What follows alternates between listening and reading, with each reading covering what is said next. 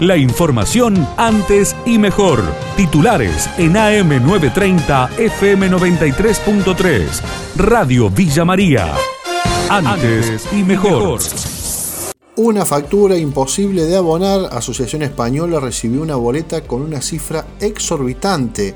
Desde PEC le facturaron más de 80 mil pesos. Pablo Margaría, tesorero de la institución, manifestó lo siguiente. Abril llegó 28, mayo llegó 28 y junio, que la actividad también fue prácticamente nula porque la actividad habilitada fueron hasta las 6 de la tarde, llegó 83 mil pesos donde debería haber sido muchísimo menor el valor. De hecho, en el mes de julio, donde ya no existe tal beneficio, llega por un monto menor. El mes de julio llega a 75 mil pesos. ¿Y qué, qué, te dicen en EPEC?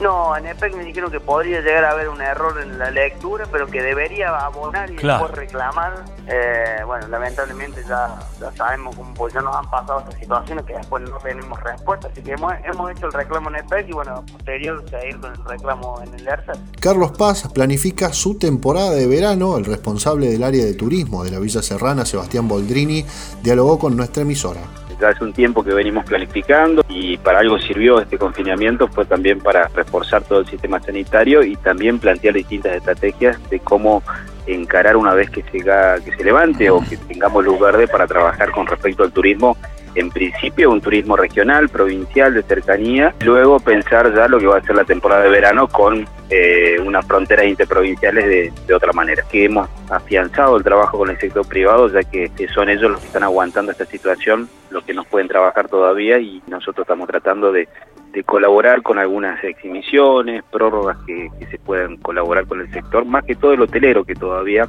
es el único que no pudo abrir sus puertas. Pese a la pandemia, Córdoba se mantuvo en el tope de las provincias exportadoras. Luis Macario, director de Gastaldi Hermanos e integrante de la Unión Industrial Córdoba, manifestaba lo siguiente. Córdoba, en particular, tiene un alto componente de, lo que es exportaciones agroindustriales. Entonces, eh, lo, que ha sucedido es que a pesar de, de la caída de la actividad en general, de la economía, estas actividades han, traccionado y, han seguido con una inercia como si el mundo siguiera normal, cosa que no, no es tal, ¿no es cierto?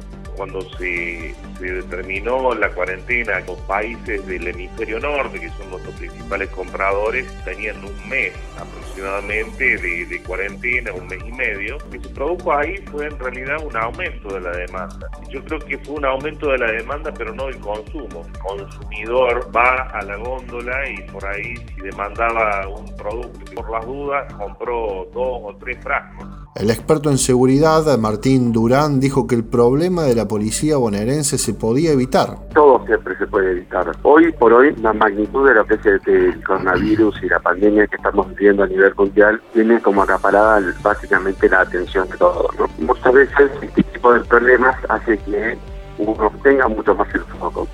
La la provincia ha tenido que hacerse cargo, digamos, de todos los operativos de control de COVID, eh, ha tenido que suspender la digamos, las vacaciones, los francos, eso empezó a. Bueno, y ahí está. Entonces salieron a, reclamar para que pues, para distintas mejoras que, ellos necesitan.